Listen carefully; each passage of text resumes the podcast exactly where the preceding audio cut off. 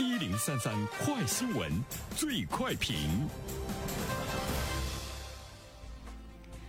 焦点事件快速点评：深圳加码打击假结婚。春节期间，二手房接近零交易。春节假期刚过，深圳楼市的调控加码仍在持续。夫妻离婚并将房产分割寄给无购房资格一方名下的，那另一方呢？自离婚之日起三年内不得再申购买商品住房。好了，针对这样的一条新闻，来有请我们的评论员袁生。你好，肖萌。嗯，呃，现在呢，看到深圳呢，对于这个楼市的。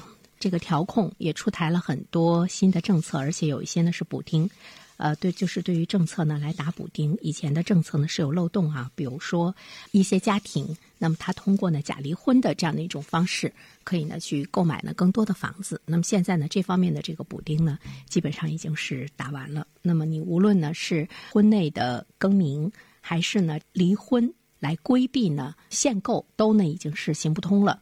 对于深圳来说，楼市开始呢进入到了相对比来讲呢比较冷的阶段，所以我们也看到有一些新闻报道的题目呢，直接就是深圳楼市变天啊，危言耸听。但是呢，我们也注意到了，呃，对于深圳来说，有一些地方。在春节期间，二手房的交易呢是接近这个零，呃，因为对于深圳来讲，今年一月份的时候呢，它的二手房的成交呢是非常活跃的啊。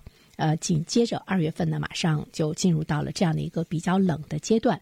除了深圳之外的话呢，其实我们也会看到北京、上海、广州也呢开始呢对楼市呢进行一些更严格的，尤其是在资金方面的呢一种的这个控制啊。深圳在春节前呃也出台了呢一些政策，二手房的成交的参考价格，马上二手房的市场呢就也进入到了一个冷冻周期。按理来说呢。商品的价格，它应该呢是受市场供应关系的影响，但是呢，从呃政府的角度上来说，说到了一个参考的价格，这是深圳市住建局呃提出来的一个参考的价格。那么这个参考的价格出来之后，一切交易都暂停了，是为了防止二手房的价格呢进一步的高升。其实我们会看到呢，目前对于。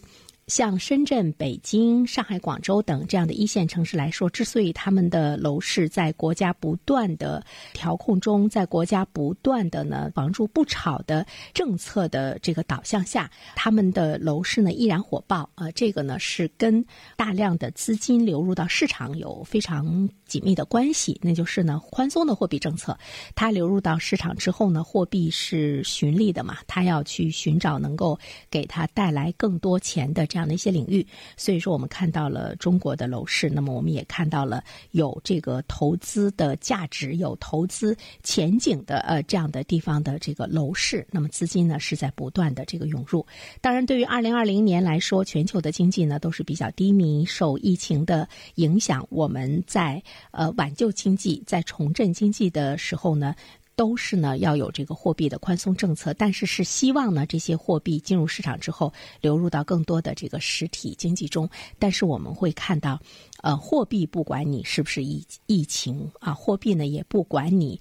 当时的想法是什么？它一定呢是逐利性的流入到大家觉得最可能带来有保险性的这样回报的呢一些这个领域。呃，在这种状态之中，怎么样来阻止这些货币流入到呢楼市？那么在比较热的这些城市中，我们也看到了呃当地的政府包括呢银行的这个出手，贷款的利率啊和控制。再一方面的话呢，就是你买房的时候，你首付的这个资金的来源是哪里来的？以前我们老。百姓会觉得，那我我自己实实在在的钱，那现在呢，也有人他呢又是通过别的方式把这个钱贷出来，再用作呢首付的资金，都是很多违规的做法。所以说，我们现在看到呢，在国家严格要求的状态之中，很多的银行也比较呢进行谨慎的一种呢操作，还有呢这个控制。这里面我们会依然看到呢，对于这个房价的急剧的这样的一种上升，政府呢一直呢是在呢出手进行调控和严管的。好了，项目，好的。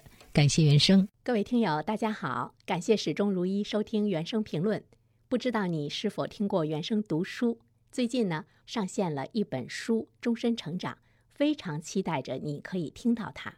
终身成长这本书很有名气啊，它坐镇亚马逊心理类畅销榜已经有十年的时间。这本书呢是向我们讲述思维模式会对我们的行为方式产生深远的影响，可以决定我们成为什么样的人。它颠覆了传统成功学的观念。您可以搜索原声解读终身成长，就可以听到喽。谢谢你。